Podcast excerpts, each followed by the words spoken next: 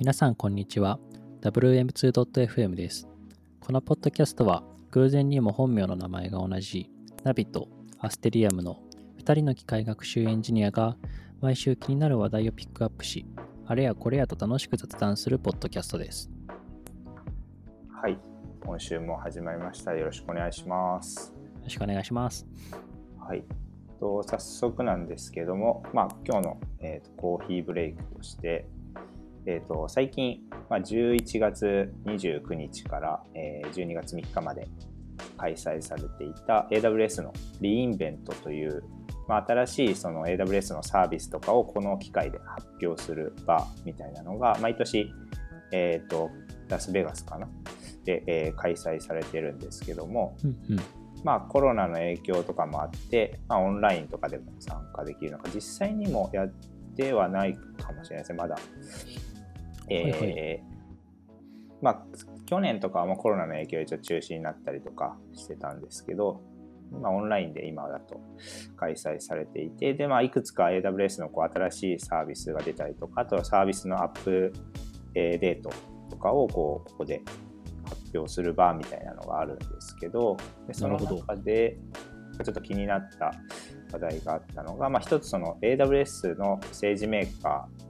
っていう、まあ、あの、なんですかね、機械学習とか、えー、ディープラーニングとかそういうのを、えー、やるプラットフォームがあるんですけど、まあ、それの、えー、AWS SageMaker Studio Lab というのが発表されて、でこれは何かというとですね、まあ、あの、ノートブック、Jupyter ノートブックとか、まあ、分析環境をこう手軽に、えーと、クラウド上でできる。で、さらにその SageMaker の、えー、インスタンスを使って、まあ、リソースを使って、えー、分析ができるっていったものになりますね。うんうん、で、一応、この Jupyter Lab の、えー、インターフェースで、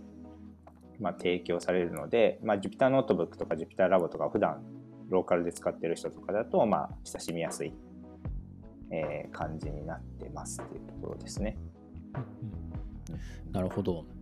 これってあれですか？あの、お金とか料金とか、あその辺っていうのは、はい。かかったりとかするんですか、これはですね、実は無料でできるんですね。そうですね。すごい。これ、まあ、あと、ページに行くと、まあ、用意されてるページに行くといろいろ書かれてるんですけども、まず、と普通 AWS のサービスを使おうとすると、まあ、AWS のアカウントだったりとか、あとはクレジットカードの登録とかってちょっと面倒くさいし、なんかあんまりやりたくないなって思ってる人も多分中にはいると思うんですけど、この AWS 政治メーカースタジオラボは、えー、いらないんですね、そういう登録が一切。まあ、ただメールアドレスとか、そういう情報はちょっと最初の登録で必要にはなるんですけど、えーまあ、AWS のアカウントなくても使えるっていうものになってますと。で、さらにですね、えーと、CPU と、まあ、GPU2 つあるんですけども、はいえーと、CPU だと12時間無料で使えますと。で、えー、GPU だと4時間無料で使えるっていうものになってますね。で、メモリが16ギガ相当のメモリと、あと,、えーと、ストレージが15ギガ、あ、16、はい、そうですね。はい、えー、ついてくるっていうところになってますと。なるほど。便利ですね、これ。そうですね。これはすごい便利で、うん、まあ、分析してるところで言うと、まあ、 Kaggle ノートブックとかも、まあ、無料で使えたりとかっていうところは、はい、あったりしますし、あとは Google のコラボラトリーとかもですね、一応分析のノートブックだと、まあ、使いやすい、使えるところ、無料で使えるっていうところだと思うんですけど、はい。まあ、それが AWS でも同じように今使えて、かつまあ Jupyter ノートブック形式のこのインターフェースなんで、まあ、慣れ親しんでる人からすると、うん、まあ、使いやすいかなみたいなところですね。確かに確かに。そうですね。まさに Jupyter ラボのインスタ、えー、とインターフェース使えるっていうのはすごい、個人的には嬉しくて、結構 Colaboratory とか、まあ、 Kaggle のノートブックってそれぞれ特有のインターフェースしてるので、なんかあ、 Jupyter ラボだったらこれできるけど、 Kaggle ノートブックだとどうやるんだっけみたいなの、毎回悩んだりとかするのがあって、うん、そういうところが解消されるってなってくると、すごいなんか使い勝手良さそうですよね。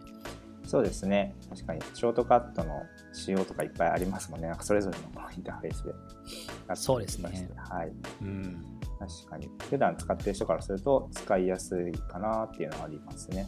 うんうん。うん、確かに。ありがとうございます。はい。ですね。はい。じゃあ、えっ、と、そうですね、そろそろ本題の方に進んでいこうかなと思いますが、えー今週の、まあ、トピックとしては、はいまあプライベートでのアウトプットについてっていうところを、はいちょっとアウトプットの話をなんかしていこうかなっていうところですね。はい。はい。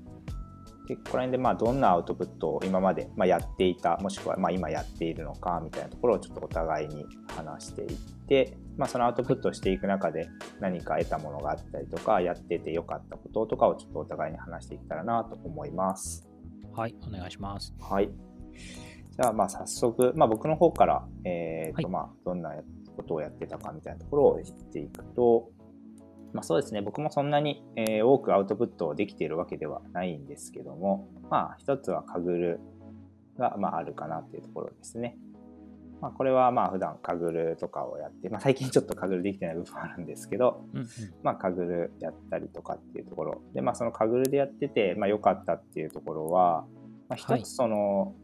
まあ、こういうカグルっていう大きな、まあ、日本人とかのコミュニティとかに、うんうんえーとまあ、入って、まあ、なんかそこで知り合った人とかもいっぱいいるので、まあ、なんかその人なんてつながり人とのつながりとかもすごいやっててよかったなっていうところの一つですね。カグルを通してこう。得られたものっていうところはありますしあとは純粋にそのカグルは分析コンペになるので、まあ、モデリングする力だったりとかはい。あとはまあなんかカグルもテーマがいろいろあるのでそのテーマに、えー即してその分析の手法をまあ学んだりとかっていうところうんうんで、まあ、データ分析のその手数というかはい。引き出しが増えたかなっていうのは思いますね。うん。確かに。あこのデータ分析の手数増えたっていうのは確かに分かりますね。なんか前職でも結構機械学習使って何ができるのっていうふうにお客さんから実際に言われたりとかしていてでこのデータだったらこういうことができるとかこのデータを使わないとこういうことできないみたいなそういう武器みたいなところっていうのがやっぱりすごく重要になってきて僕もあのカグルやっていてこういうところっていうのはすごい重要だなっていうのはあのアステリアムさん言っていただいているところと全く一緒の感想ですね。確かに。そうですね。うん。はい、僕もそのあたりは、はい、ありますし、うんうん。あとそのなんか Kaggle でだったらそういうそうですねおっしゃったようにいろんなあの問題設定とかあとは分析の手法とかもノートブックとかディスカッションとかで公開されていたりするので、なんかそこを見てまたあの分からなかった時にこう使える図書館じゃないですけどこううんなんかそういう、えー、と使い方もできて、まあ、そういうのを知れたのはすごい、えーやっててよかったなっていうところですね。確かに。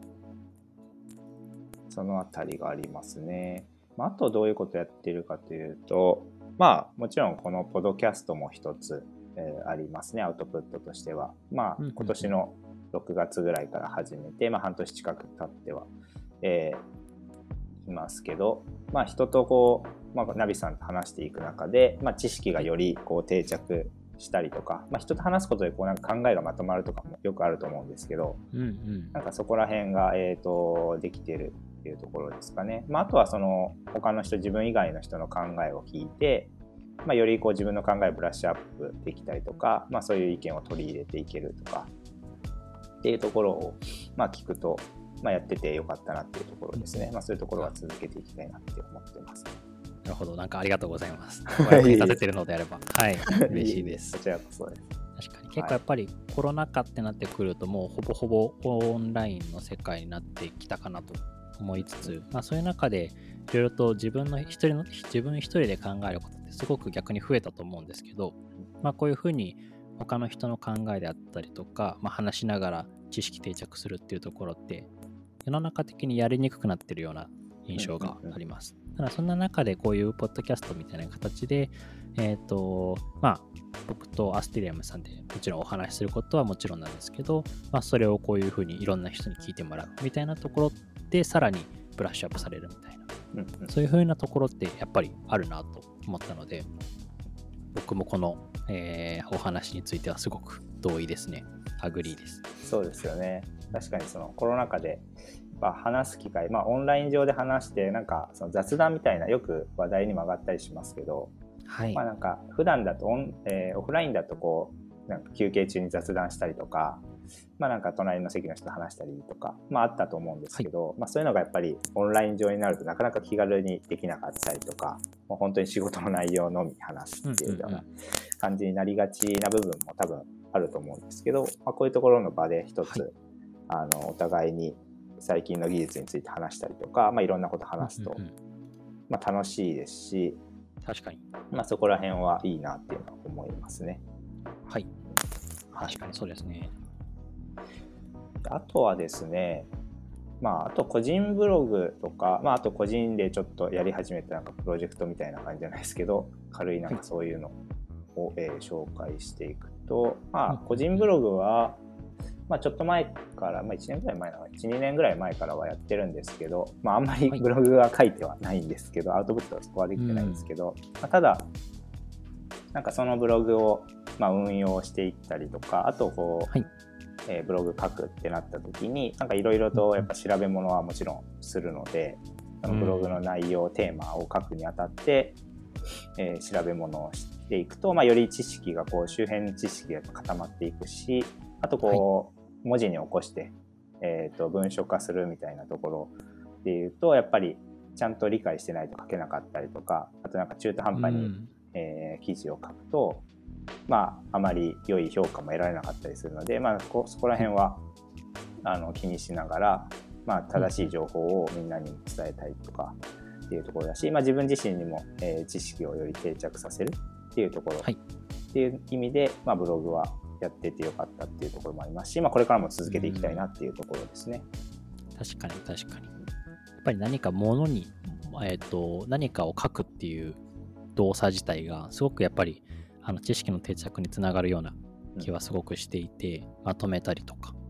結構よく、あの、小学校の時の宿題とかで、読書感想文だったりとか、はい、あとは、まあ、もっと言うと漢字の書き取りみたいな。はい。なんかそういう風に目で見るだけとかじゃなくて、ちゃんと自分の手で書いてっていうところの動作ってすごくうん。大事なんだろうなっていうのが思っていて、まあ究極その過程の一つだと思うんですね。ブログはい。個人ブログっていう。だからやっぱりあの当然見てもらって PV 数がみたいなところでどブログの収入がとか、まあ、そういうのも大事かもしれないんですけど、やっぱりそういう知識の定着であったりとかそういう風な観点でもすごいブログって大事だろうなっていうのは思っていますね。まあ、これだけなんか僕がいろいろ言っても僕自身やってないんですけど、いやいや、すごい。いえいえ、なんかなかなかこういう風なことをやられてる方ってすごいなっていう風に本当に思います。そうですよね。なんか継続してこうコンスタントにやっぱブログ書いてる人ってすごいすごいなって僕も、はい、はい。思いますね。やっぱりうん書くっていうまあ相当やっぱ時間もかかりますし、うん。本当にまあ文章にするってまあ簡単そうに見えてやっぱ難しかったりもするんで、まあでもよりこの今後やっぱりオンラインになっていくに従ってドキュメントを書く多分量とかもまあ増えていっているとは思うんですけど、まあ、そこら辺でもやっぱ正しくこう伝える伝えたいことを相手に分かるように書くっていう力だったりとか、なんかそこら辺はまあ個人ブログで継続的にやっていくっていうところでまあ練習の場にもなるかなっていうところですね。うんうん。うん。確かに確かに。そこら辺はあるので、まあ、続けていきたいし、もうちょい頑張って頻度も上げていきたいなっていうところですね。はい確かに。はい、で、まあ、最後はちょっと軽い感じですけど、まあ、個人プロジェクトみたいなのをなんかちょっと始めようかなと思ってて、まあ、そんな大したものではないんですけど、まあなんかあの、えーローカルにあるまあデータをまあビッグクエリとかに連携して、なんか自分だけのこう分析したりする環境を作ったりとか、まああとはそこに、えーとまあなんか機械学習の要素を取り入れたパイプラインを作ったりして遊んでみるとかみたいなところをこう今ちょっとやろうかなと思ってるっていうところですね。なでまあるほどですね。これをやろうと思ったきっかけ自体はまあなんか、えー会社だとその固定のたと例えばなんか技術スタックとかあると思うんですけどうん、なかなかそれを一から変えるって難しいじゃないですか。そすそこでね。変える必要もなさそうだし。そうですねまさにう日々運用して別に支障がなかったら変える必要もないですけど、まあ、ただでも世の中にはいっぱい新しい技術とかあのあったり自分の知らない技術がいっぱいあるんでなんかそれを勉強する上であの個人プロジェクトとか始めると、まあ、自分の好き放題できるんでそこら辺はいいかなっていうのとあとまあその技術についてあちょっとでも詳しくなることができるんでもしその会社で例えば今後そういうの話が出た時にはこうまあ何ていうんですかね取り組めますし、はい。まあ、そこを個人でこう、まあ、実験していろいろと知識だったりとかっていうのを蓄えていくっていうのはなんか大事なことかなっていうのを思っているので、まあ、最近はちょっとそういうデータあの分析とかあとデータをこう扱う、えー、あたりにすごい興味があるのでまずはそのなん。かデータ自分のローカルにあるあのデータを、えー、ビッグクエリとかにこう自動で転送したりとかスケジュールして実行したりとかみたいなところをこう、まあ、データエンジニアリング的なところをこうやりつつも、はい、あとはなんか、えーと、MLOps とかのそのあたりとかも興味があるのでそれにつなげるようななんか machine learning 自分だけのこうパイプラインみたいなのを作るみたいなところをこうやっていこうかなみたいなところをちょっと考えてるっていうところですね。なるほど。ちょっと前、あの全然このポッドキャスト上ではなくて、あのアステリアムさんと話してて、まあ、この話にもなってたんですけど、あれですよね、あの業務では AWS を結構メインで使ったけど、この個人プロジェクトの中では GCP を触っていくみたいなお話でしたね。そうです、そうです、まさに。そうですね。そういうのもありますね。はい、AWS についてはある程度詳しくはなってきてはいると思うんですけど、うん、GCP はあんまり知らなかったりもするんで、はい、まあなんか GCP の機能をもっと理解したいなっていうのもあったりして、はい、GCP こう縛りじゃないですけど、そういうのでちょっとやうん、やろうかなみたいな、えー、ところとかも思ってますね。確かにですね。うん。はい、やっぱりあ AWS 特化、も GCP 特化、それぞれ多分あの価値はあるとは思うんですけど、でも AWS しか知らないとか GCP しか知らないっていうのだと、やっぱり、なんていうんですかね、それだけだと弱いのかもしれない。だからやっぱりある意味、あのジェネラリストじゃないですけど、広く浅くっていうところも観点としては必要なのかなっていうふうに思っていて、まあ、僕の勤めてる会社は逆に GCP がずっとメインなんですけど、AWS 全然わからないですよね。あの最初のコーヒーブレイクのところでも、その AWS のリイベントっていうやつ、これ存在自体僕知らなかったですし、はいはい、あの AWS のその政治メーカーも触ったことがないので、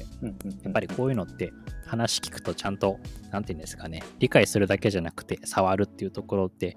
重要なんだろうなっていうふうには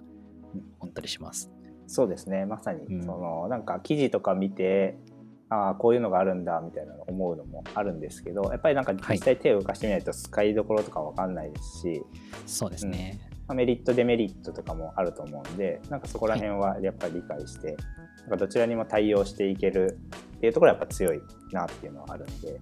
うん、うん、この辺の良さみたいなところ、まあ、使い分けとかも含めてなんかそこは理解していきたいなっていう気持ちですね。うんうんうん、確かに。ありがとうございます。はい。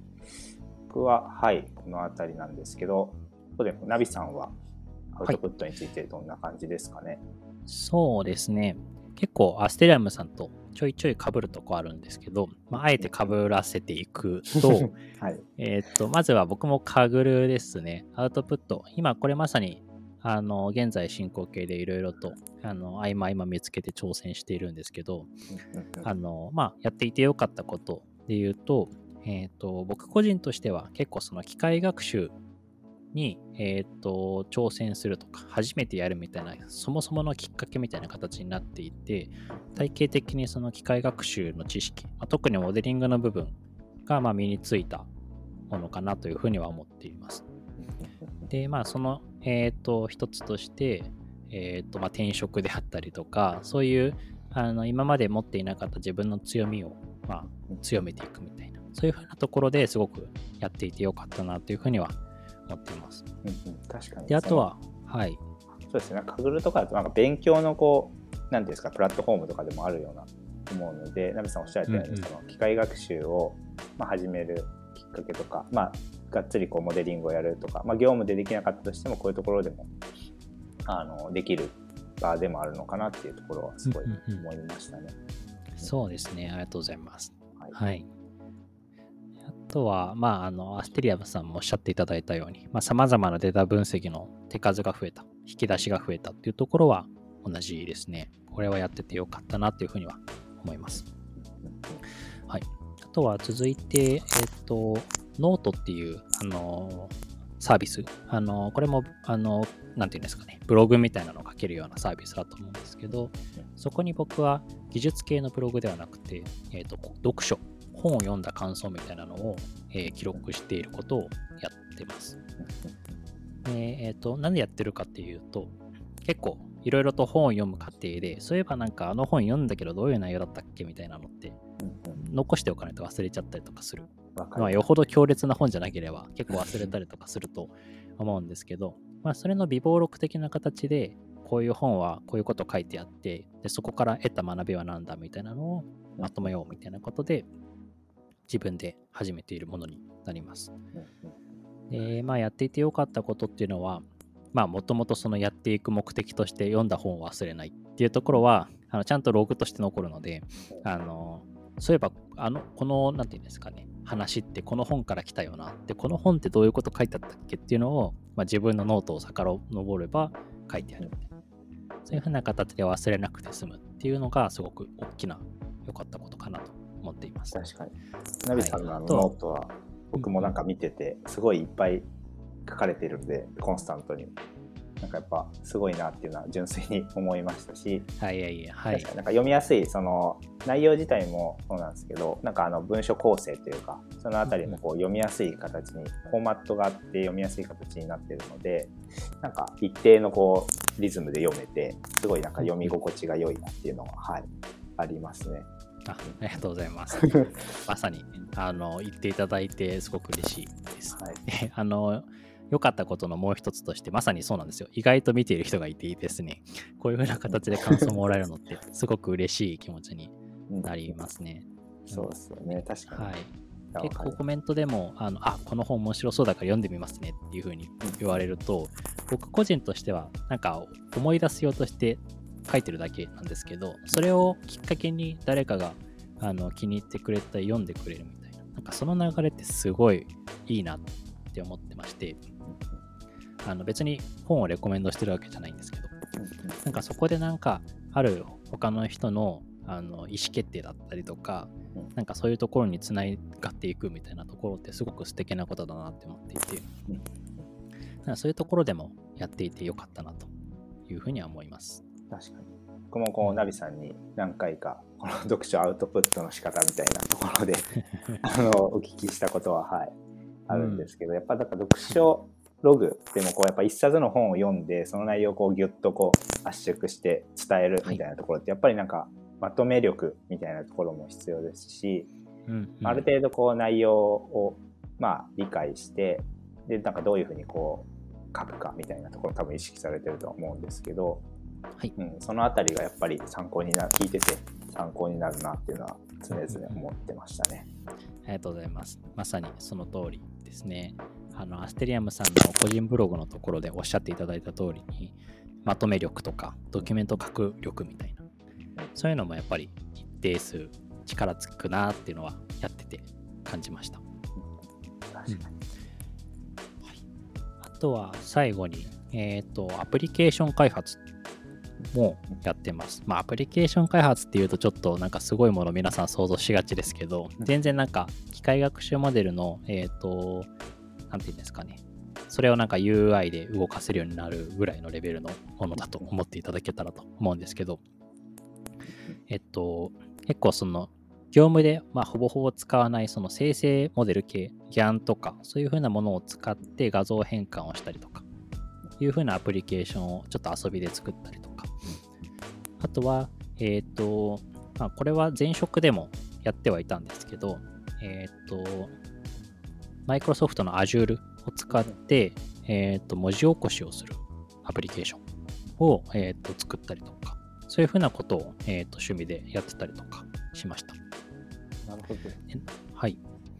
文字起こしもこういうのもされてたんですね。そうですね、してましたね。えーまあ、あの、文字起こしに関しては、その Azure の、えっ、と、Speech to Text っていう、あの、ものがありまして、はい。まあ、それに、えっ、と、なんていうんですかね、えっ、と、音声ファイルをアップロードして、でその結果を出すみたいなまあ完全に Azure 様々な、えー ものにはなってるんですけど、はいはい。なんか、あのーユーザーというか、使い、使う人がどういう風な観点で、えーと使うのかとか、その UX 周りだったりとか、そういう風なところをちょっと考えながら、えっ、と、作るみたいなところの経験ができたという風なところで、あの、モデリングとは違うような、その実際に動くものみたいな、そういう風なところが作れる楽しさっていうのがあるなっていうのがあって、これはこれでやってよかったなというふうに思ってます。これなんか、Azure のあれなんですかね、使い方を理解したりとかもされたんですか、これの時は。そうですね。あの、なぜか前職は、あの、Azure を使っ使っているというか、なんかう、んマイクロサービスと契約してなんちゃらかんちゃらみたいなところがあって、はい Azure を使って何かするみたいなのが一つあってう、んその一環で使わせてもらったという背景があります。はい。ちゃんと Azure 上でこうデプロイする方法とかも書かれていて、素晴らしいなって思いますね。まあ、ローカル実行だけはよくやっぱあると思うんですけど、なんかここの Azure 上でも実際に動かせるみたいなところそうですねは、はい。なるほど、なるほど。確かに、こうやって、こういうのをなんか作っていくと、やっぱり、あれですよね、そのサービスについても、なんていうんですかね、理解が深まりますし、なんかアーキテクチャをこう、どういうふうにすればいいかだったりとか、さっきナビさんもおっしゃられてましたけど、なんかユーザーが使うんだったら、こういう機能が欲しいとか、まあ、こういう見た目の方がなんか触りやすいな、みたいなところとかを考える。きっかけとかにもなると思うんで、なんかそれが実際の業務とかでもやっぱ生きてきたりもするのかなっていうのをなんか漠然とちょっと思ったりはしましたね。感想なんですけど。いや、ありがとうございます。そうですね。やっぱりモデリングするだけだと、あの、も目指す観点目指、す方向性とか、着目する観点みたいなのって結構違っていたりとかしていて、これはこれで面白いなというふうに思ってますね。はい。まあ、あの、そうですね。結構やっぱり、あの、Python だけじゃできないところがあったりとかしていて、あの、まあ、HTML とか CSS を勉強するきっかけっていうのもなったんですけど、ただまあ、あの、ストリームリットという、えっ、と、うん。僕個人としては、あの、神と言いたいぐらいの 素晴らしい あの、ライブラリがありまして、あの、これが結構やっぱり、あの、個人的にはすごくこのアプリケーション開発として、えっ、と、なんだろう、面白いなって思わせてくれたアプリケーションで、あの、まあ、HTML と CSS を勉強するきっかけって書いちゃったんですけど、はい HTML と CSS 書かなくても Python で全部アプリケーションできちゃうよっていうやつですね。まあ、あの、なんていうんですかね。お金稼ぎのためのサービスを作る上ではちょっと物足りないかもしれないですけど、うんうんうん機械学習のモデルデモを作るとか、それくらいだったらもうこれで全然十分なので、うんうんうんなんかこういうこと、ところで、そういうアプリケーションの面白さみたいなところを知れたっていうのは、すごく良かったかなと思います。うん確かにこれそうですね。僕もストリームイットはまあそんなにがっつりは使ったことないんですけど触ったことぐらいでしかはないんですけどこのなんか Python でもうほぼほぼできちゃうっていうのが素晴らしいですよね。デモするうん。プロトタイプを作るだったらもう全然これで十分みたいなはい。感じでなんか見た目も綺麗ですしなんかいろんな機能自体もなんかファイルアップロードの機能とかもありますしなんかこう、あなんですか変数とかもこうバーでこう入れれるみたいなスライドバーとかをこう用意してなんか入れれたりとか、うんうんうんうん。この辺は素晴らしいのが簡単に作れるしこれしかもあれなんですよね。そのなんかオンライン上でなんかストリームリット上にデプロイすることもできるとか。そうなんですよ。うんうん。はい。あの、コードを GitHub 上に上げておけば、GitHub と連携して、あの、簡単にデプロイすることができます。うんなんか昔はヘロクとか使ったりとか、そういう外部サービス挟んでやらなきゃいけないみたいなのがあったと思うんですけど、はいはいもう GitHub のアカウントと連携さえしてれば、あの、簡単にデプロイができる。で、それを全世界中に公開できたりとか、そういうふうなことも簡単にできるというのがすごいいいなっていうところですね。確かにすごいですよねしかもこれなんかいろいろとなんですかサンプルみたいなところも用意されててはい。使いやすいようにしなってるっていう感じなんですかね。そうなんですよ。あのイメージが湧きやすいようにいろんなサンプル作っていただいてるしうんあの意外と汎用性が高い人によっての使い方がもういろいろと千差万別うんうんうんなので、すごく面白いあのライブラリだなっていうふうに思ってます。確かに。ここら辺は確かに僕もなんかデモとか今後作っていくときになんか使いたいなっていうのはありますし、なんか社内とかでも簡単にあのこういうのを使って、なんかあの、はいビジネスサイドの人とやり取りする上で、やっぱデモとかがこう見えるもの、モックというか、こういうのがあるとやっぱりイメージも全然違うんで、なんかこそうういう。分析して、こういうモデルからこういう出力がいて、こういうこと分かりますよみたいなうんのをこう簡単にこうなんか可視化して見れるっていうのはいいなっていうのは思いますね。うん確かに。ここら辺はいいなって思います。しかも無料で使えるっていうところ。はい。ありがたいでですすね。ね。はい。はい。なるほど。ありがとうございます。はい。そうですね。今週はちょっとお互いの、まあ、プライベート、まあ、業務外でのアウトプットにちょっと着目して、どういうことをやってきたか、やっているのかみたいなところと、あとは、まあそれが実際どう具体的に生きてきたかっていうところ、活かせてるかみたいなところを話せたので、はい。すごいためになったなと思います。はい。これからも。はい、アウトプット2人で、まあ、ポッドキャストだったりとか、まあ、あとは個人ブログとか、読書、えーログとか、まあ、いろんなところでこうアウトプットをして、まあ、誰かの参考になるようなところを作っていきたいなと思います。はい。はい。それではまた次回皆様にお会いできればなと思います。今週もありがとうございました。ありがとうございました。